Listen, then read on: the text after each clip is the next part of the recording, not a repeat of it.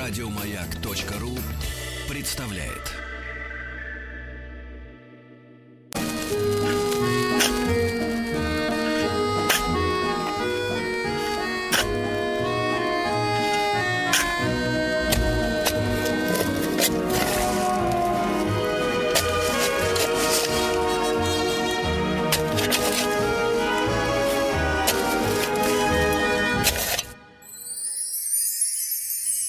Докопались. Друзья мои, наш специальный проект «Докопались». Мы с нашими уважаемыми докладчиками, гостями э, разбираем все, что связано с отдельными полезными ископаемыми. Мы с вами обсудили и уголь, и в свое время достаточно подробно говорили о нефти, которая вот сейчас как-то резко подешевела, да?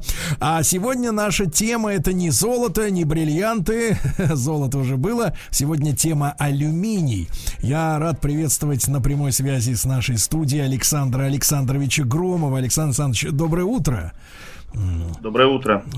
Доктора технических наук, профессора Национального исследовательского технологического университета МИСИС. И вот мы сегодня обсудим эту штуковину, как говорится, алюминий. И удивительные, удивительные вот перед эфиром вспомнил некоторые факты, да, которые связаны с этим э, металлом, да, с алюминием. А, с одной стороны, я так понимаю, Александр Александрович, это один из самых распространенных вообще э, элементов, да, в, на планете Земля. Более того, встречается, говорят, даже на Луне, э, вот, и даже чуть ли не на Марсе он есть. То есть, в принципе, его по большому счету много, но в чистом виде нигде нет, правильно? А, ну, это не совсем так. Самородный алюминий тоже встречается, например, в жерлах вулканов, там, где есть восстановительная среда. Хотя, конечно, не в таких количествах, как благородные металлы, золото, серебро и там, другие. Небольших совсем. В основном он находится э, в виде оксидов в земной коре. По распространенности он третий элемент земной коры и первый среди металлов. Ага. Александр Александрович читал исторический факт о том, что э, даже французский император Наполеон III э, изволил обедать из алюминиевой посуды, а его слуги ели из золотых и серебряных тарелок, потому что в то время э, алюминий ценился, ну, видите, выше золота. Э, и, как так произошло? Да, действительно, этот, э, это самый, наверное, один из самых забавных фактов из истории открытия и разработки алюминия. Это когда вот Наполеон III, которого называли как-то плохой племянник великого дяди, что ли, сравнивая его с Бонапартом. Он э, ел из алюминиевой посуды, а челядь, так сказать, приглашенные из золотой посуды ели, э, при этом сидя у него на приеме. Но потом известный еще факт, что английские химики, чтобы почтить а, величие Дмитрия Ивановича Менделеева, там в каких-то в 90-х годах, по-моему, прошлого, позапрошлого уже столетия подарили ему весы с алюминиевыми чашками. Это тоже было очень круто по тем временам. А из-за чего так выросла, вернее, такой была высокая цена этого металла? Что к этому привело? А это, как и всегда, то есть, э, как и всегда в истории человечества, пока мы не умеем добывать что-то, пока не, мы не можем подобрать способ для того, чтобы этот э, металл или любой другой элемент происходить, производить в огромных количествах, он стоит дорого. Но как только мы это научаемся делать, он становится намного дешевле всех э, своих там аналогов, которые когда-то считались э, дешевле него, как, скажем, золото при Наполеоне Третьем. Александр Александрович, ну вот смотрите, э, значит, Наполеон выпендривался и ел из алюминиевой посуды, да, показывал, что он очень богатый человек и богаче всех вокруг. А э, до того, как были разработаны промышленные способы э, объемного, да, значительного производства чистого алюминия уже, да, а как этот металл использовался? Ну, судя по тому, как использовал Наполеон там или какие-то модницы, да, это были предметы чисто роскоши. Ну, просто этого ни у кого нет, а у меня есть. И а вот какое-то применение алюминию э, в быту, в промышленности, ну, в той, которая тогда еще рождалась, и вообще в истории человечества существовало ли какое-то применение вот до начала промышленного изготовления алюминия в больших объемах? Да нет, не существовало. То есть э, конструкционные применения, то, что мы видим сейчас, из алюминия сделаны там профили, самолеты, даже посуда, помните, была алюминиевая. Тогда, конечно, этого не было. И это он применялся просто, когда объемы выпуска исчислялись килограммами, он просто применялся как лабораторный металл э, вот, химической лаборатории. То есть, это, то, есть это, то есть это был такой э, э, luxury, как говорится, драгметалл, да? да. при том, да, при да, том, да. что алюминий ведь, попадая на воздух, он же мгновенно окисляется, правильно? В отличие от золота, и, э, вот, и, и сразу начинает выглядеть-то не очень. Совершенно верно. Он, э, ну, он не так, скажем, страшно выглядит, как э, металлы такие, как железо, которое ржавчиной желтой покрывается коричневой. А оксид алюминия, он э, имеет белый цвет и такой пленочка, в общем-то, прозрачная, поэтому мы вот все с вами знаем, что алюминиевые профили или там алюминиевые ложки, они имели цвет металла, серебристо-белого металла. Но тем не менее, а, алюминий всегда на воздухе пассивирован оксидной пленкой. Эта оксидная пленка имеет толщину несколько микрометров, она очень тонкая, поэтому мы ее не видим практически на металле. И эта оксидная пленка предотвращает его дальнейшее окисление. То есть э, взаимодействие с водой, скажем, у нас ну, воды очень много в атмосфере и жидкой водой. Если взять алюминиевое изделие какое-то и положить его в воду и потереть под водой, снять, то есть эту оксидную пленочку, то мгновенно начинают выделяться пузырики воздуха, ой, не воздуха, а водорода, простите. Это э, идет взаимодействие металлического алюминия с водой. Поэтому он очень реакционно способный, и это его свойство используется и в других областях, скажем, в ракетной технике, где металл алюминий добавляется в качестве добавки к топливам. То есть он в нужное время выделяет водород, который способствует горению, правильно? Ну, водород выделяет или сам сгорает, скажем, э, добавляют алюминиевые порошки к топливам к различным, и они сгорают и выделяют очень много тепла он еще используется как горючее, так же как, ну вот мы знаем дрова, там уголь, да, какие там еще. То есть горючие. в принципе, в принципе самолетами можно топить баню, да?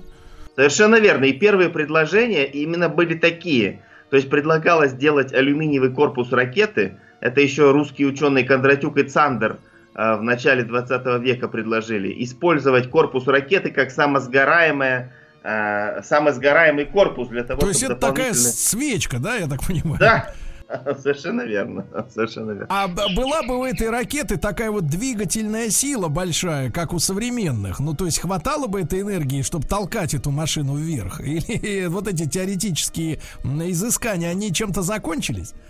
Да, энергии это хватало бы, но э, потом перешли к порошкообразным топливам.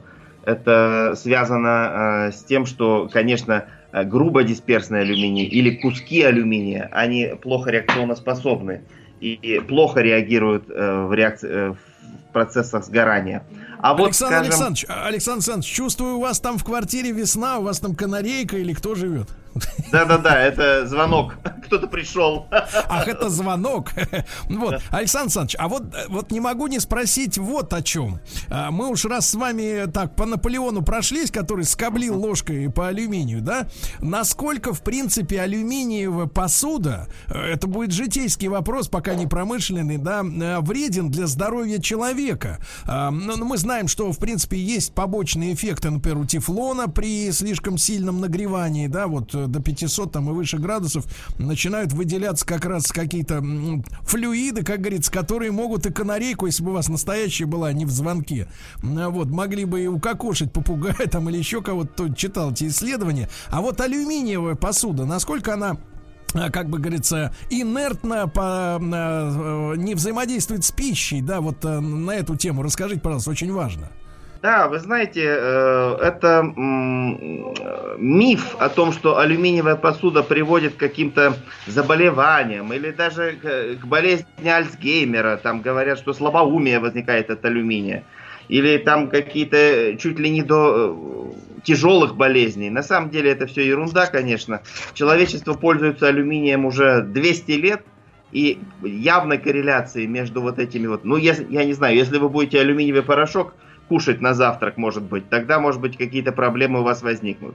Если же э, вы, мы пользуемся алюминием каждый день, мы прикасаемся к алюминиевым поверхностям, И поэтому я считаю, что это все необоснованно, это все очередная пугалка, знаете, вот э, э, пугали когда-то, что, скажем, э, переменный ток будет вызывать э, смерть.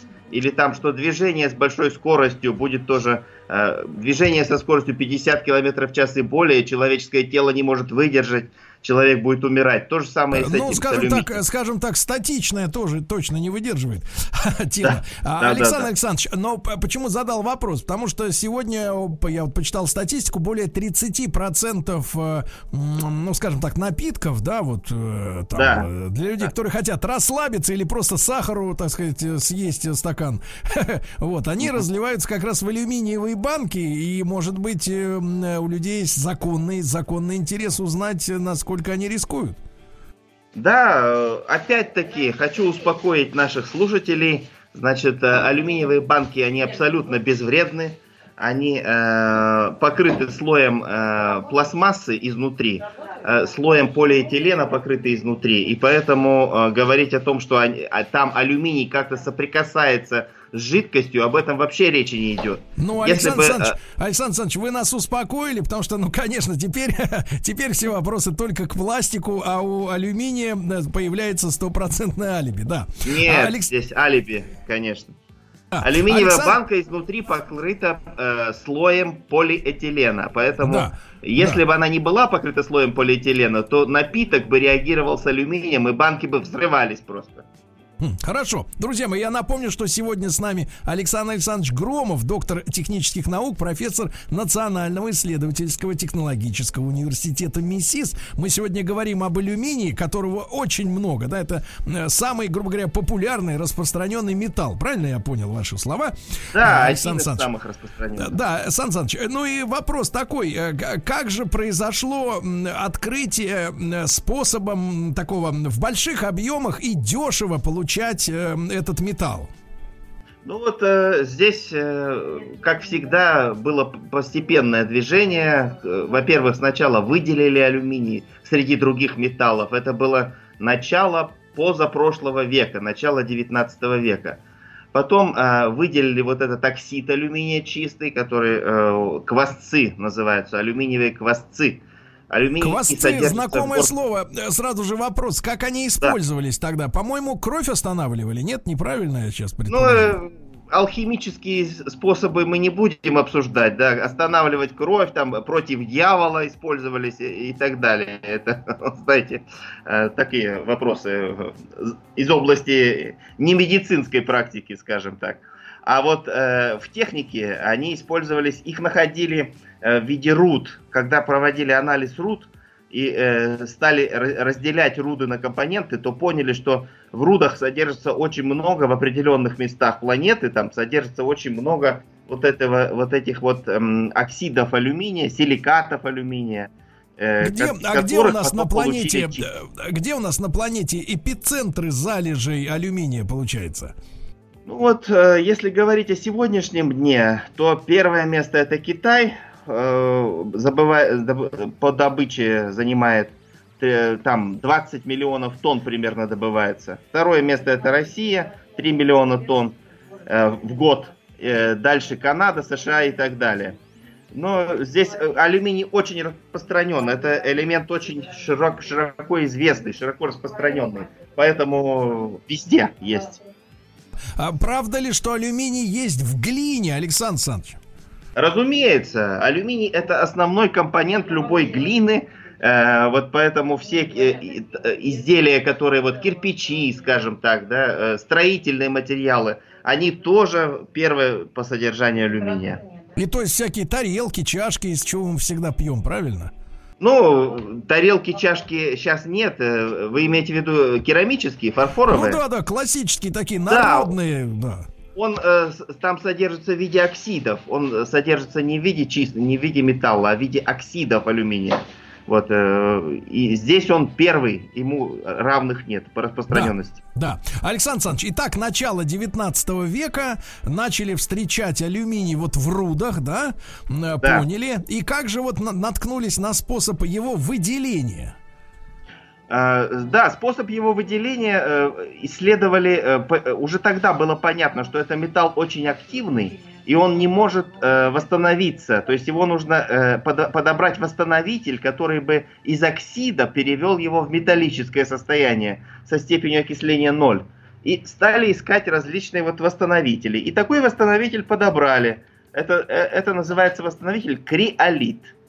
Это э, соединение, с, соединение э, с фтором, фтор содержащее соединение натрий 3 алюминий фтор 6.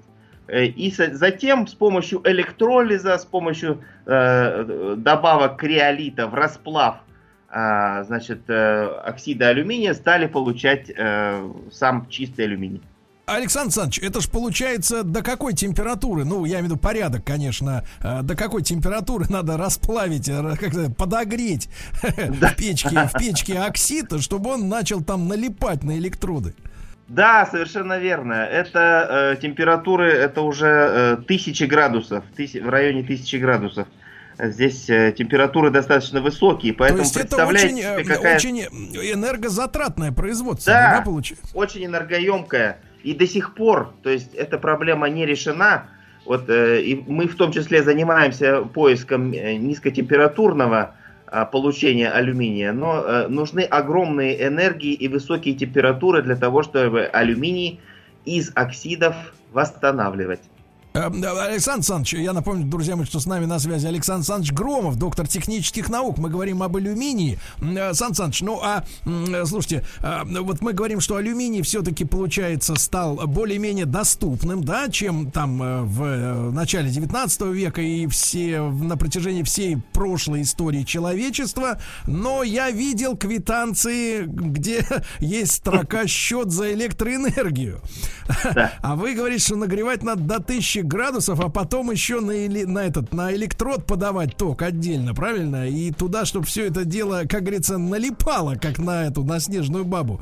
Э, вот э, в итоге э, этот процесс сейчас насколько рентабельный? То есть зачем ищут холодный синтез, грубо говоря, алюминия? Процесс этот, ну, рентабельный с какой точки зрения? С точки зрения, чтобы подешевле металл произвести, нужно всегда искать процесс, который менее энергозатратен, да, как и в жизни тоже. Любой процесс в технологии должен быть как можно менее Э, низкотемпературным и менее энергозатратным в качестве. Здесь, э, скажем, Ну да, используется... вы, я согласен, об этом особенно хорошо знают лентяи, да, которые придумали пульт для телевизора, да? Нет, и тупицы, которые не думают, потому что знают, что мозг сжирает 25% энергии тела. Да, Александр Александрович, мы тогда продолжим с вами сразу после новостей, новостей спорта, хорошо? А, на маяке. А, друзья мои, я напомню, что Александр Александрович Громов, э, доктор технических наук, профессор Национального исследовательского технологического университета МИСИ с нами на прямой связи. Мы сегодня говорим об алюминии. Э, несколько страхов мы уже сегодня развенчали. О промышленном, э, э, сказать, применении этого металла, о его свойствах сразу после новостей новостей спорта. Оставайтесь с нами.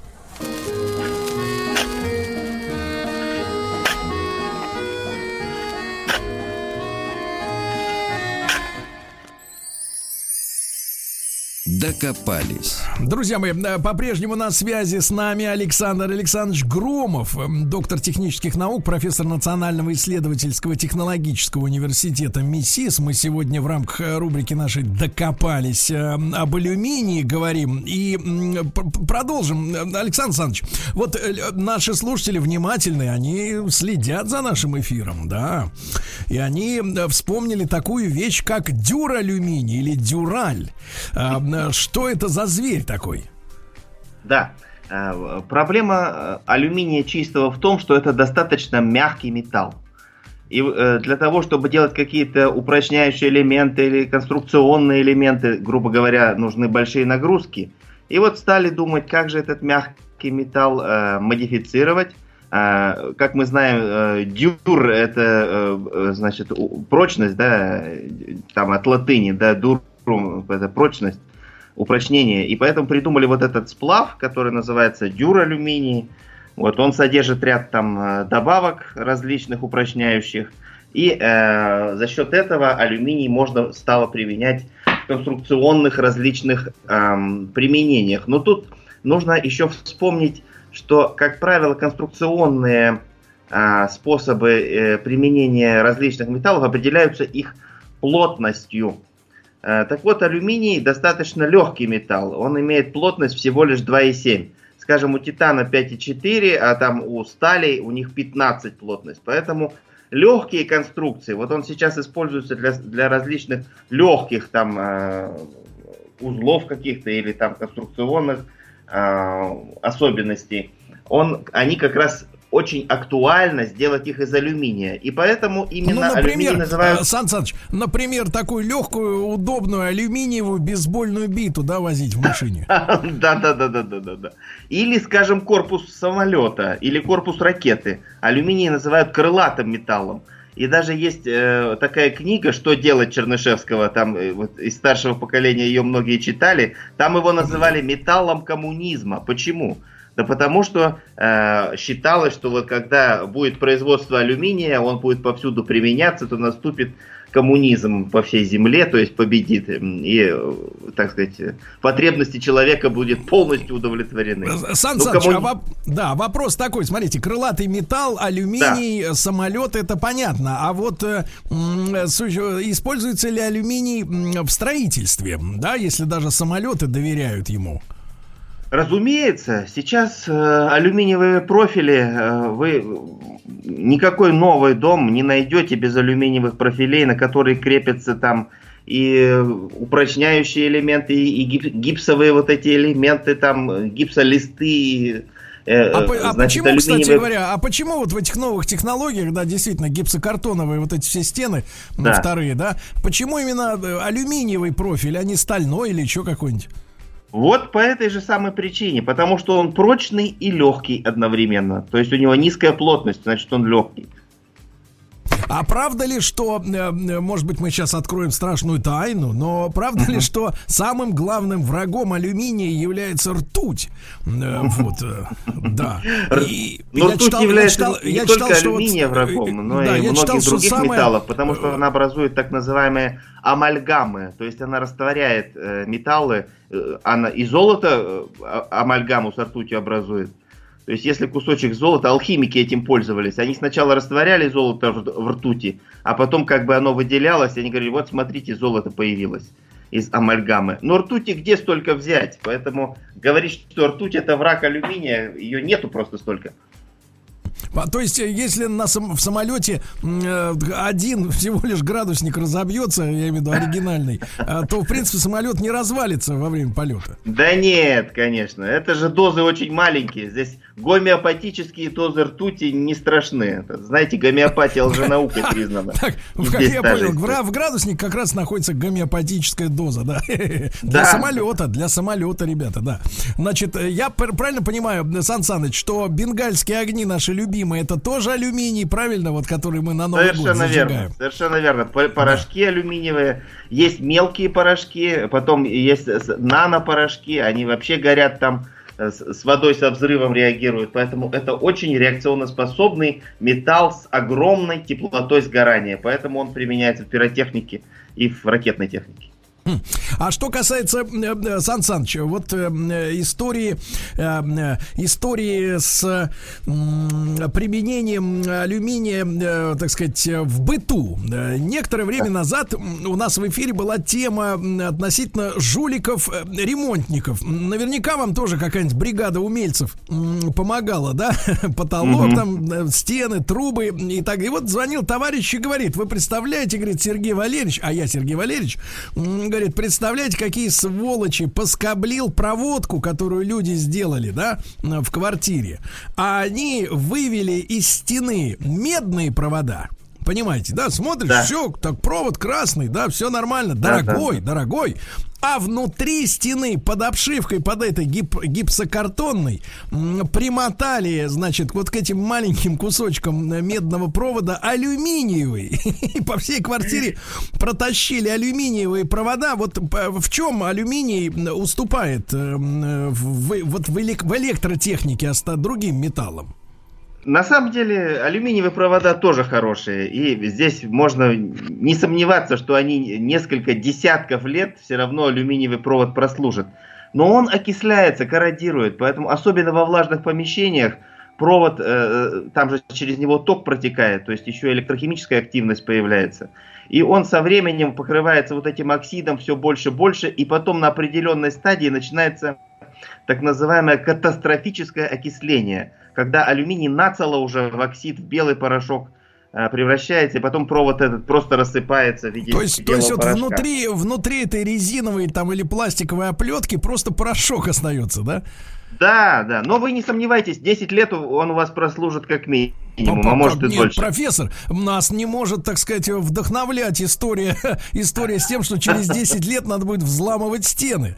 Так что, в принципе, в принципе, товарищ, которого э, так вот обманули подло, да, потому что, а цена, кстати говоря, действительно медного и алюминиевого, то это же кратная, наверное, в несколько раз, наверное, разница, да? Ну, конечно, правильно? медные подороже провода. Но а медные, надо мед... толще жилу просто делать. Надо алюминиевую жилу делать толще. Если хотите алюминиевый подешевле, делайте толще провод, и все, и будет все нормально. На заметку обманщикам-ремонтникам, да.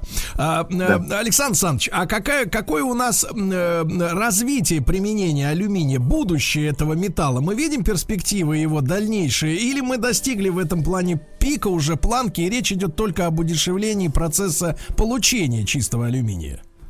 А, алюминий все больше и больше, сейчас сплавов очень много новых. Вот э, у нас э, в Национальном исследовательском технологическом университете МИСИС регулярно новые патенты появляются. Мы работаем с промышленными там партнерами по, по синтезу, по получению новых сплавов. И сплавов все больше и больше на основе алюминия. И будет только увеличиваться, как конструкционная так и техническое там различное применение. Но да, вы ну, правы. Не, не раскрывая, не раскрывая, э, так сказать, военных секретов, тем не менее, да. вот э, где этот металл в виде сплавов может как бы перевернуть наше представление о, о, о, теку, ну, о стандартном использовании его? Ну вот, э, скажем, интересная область применения, которую мы тоже активно развиваем сейчас, это 3D-печать алюминиевых изделий. Вот сейчас, знаете, 3D метод э, очень популярен, и все, что угодно будет делаться с помощью 3D-печати, аддитивных технологий, так называемых. Ну, это вот у тебя дома сидит принтер, и ты никуда не выходишь, да. у тебя карантин, да. ты напечатал себе, например, ручку, да, для двери. Надеюсь, что карантин скоро закончится, потому что уже невыносимо, конечно. Но дело э, не в домашнем использовании, а, скажем, в использовании, где нет возможности что-то привезти, или это дорого, на Луну, или в тайгу, вот, э, привез с собой принтер, привез с собой порошок и из этого порошка напечатал все, что угодно. Там ну, вот некоторые, плавов некоторые, очень много некоторые, новых. некоторые во время таких путешествий не берут с собой принтер. Да, да, да, да. Ну, военные применения, скажем, да, где-то что-то нужно напечатать. Это недалекое будущее. Э, ну, какую, какую перспективу в годах вы отмеряете, ну, в пессимистичном плане? Ой, 10 лет, не больше. Через 10 лет принтеры будут э, из, печатающие из металла, в том числе из алюминия, дешевы настолько, что уже будут повсеместно распространены. Но это дешево в промышленном отношении? Или, например, как сегодня лазерный принтер может себе купить владелец любого ноутбука, грубо говоря? Во, вот, вот будут такие же, как сегодняшние лазерные принтеры. Ну, то стоить фактически, будут, скажем, как то холодильник. Есть факти, то есть фактически, да, вот это э, изыскательские работы с порошковым металлом, да, для принтеров 3D-печати, вот это да. и есть самый настоящий переворот в нашей жизни. Но по, по большому счету, профессор, ведь это все укладывается в текущую повестку дня. А ты, значит, э, живешь на удаленке, у тебя есть принтер, но осталось только жрачку, ой, извините, еду э, заставить эту машину делать из, из ничего, да? Такие вот, работы тоже есть уже. Печать искусственного мяса уже сейчас, э, это ну, известно. Ну, слава богу, не из алюминия, надеюсь, да? А, Нет. Вот, и, и вот перспектива там десятилетней, так сказать, отдаленности. Вы действительно где-то как как-то и, и, и при, скачиваете, соответственно, из интернета 3D чертежи, правильно? Да. Я понимаю. И, в принципе, вам не нужен, не нужно домна, какая-то там э, литье. Вот вы можете все это сделать э, у себя просто вот даже не в сарае, даже не в сарае, просто в спальне, правильно? Совершенно верно. Нужен просто э, материал, из которого печатать. А печатают, как правило, из порошка. Так что если будет э, у вас алюминиевый порошок или там порошок любого другого металла и э, требования э, 3D модели этого изделия, вот там сможете себе напечатать все, что угодно. От кружки и до ракеты дома. И это, такие работы уже есть. В Америке вот уже ракету печатают на 3D принтере полностью практически. Это они очень поторопились. Александр Александрович, я вас искренне благодарю. Очень замечательный вы собеседник. Жаль, что не могу вам пожать руку по да. понятным причинам. Александр Александрович Громов с нами э, был в этом часе. Доктор технических наук, профессор Национального исследовательского технологического института университета, простите, МИСИС. А, я благодарю. Да, ребята, весь цикл э, наших э, выпусков этих, они объединены под, под одним названием «Докопались». Можно послушать на сайте радиомаяк.ру или в iTunes, в подкастах, когда вам будет удобно. Обо всех, как говорится, полезных ископаемых узнаете из первых, из первых чистых рук. Ребятушки, ну и я обращаю ваше внимание, что сегодня у нас четверг, и после пяти э, по Москве, после 17.00 э, в эфир снова выйдет теперь уже третий выпуск э, нашего нового проекта «Подмосковные вечера». Я всех приглашаю при, присоединиться к нам, к нашему эфиру. Вот, пока позанимайтесь там спортом, поотжимайтесь, по -по поскочите, а к пяти вечера к приемникам. Спасибо. Еще больше подкастов на радиомаяк.ру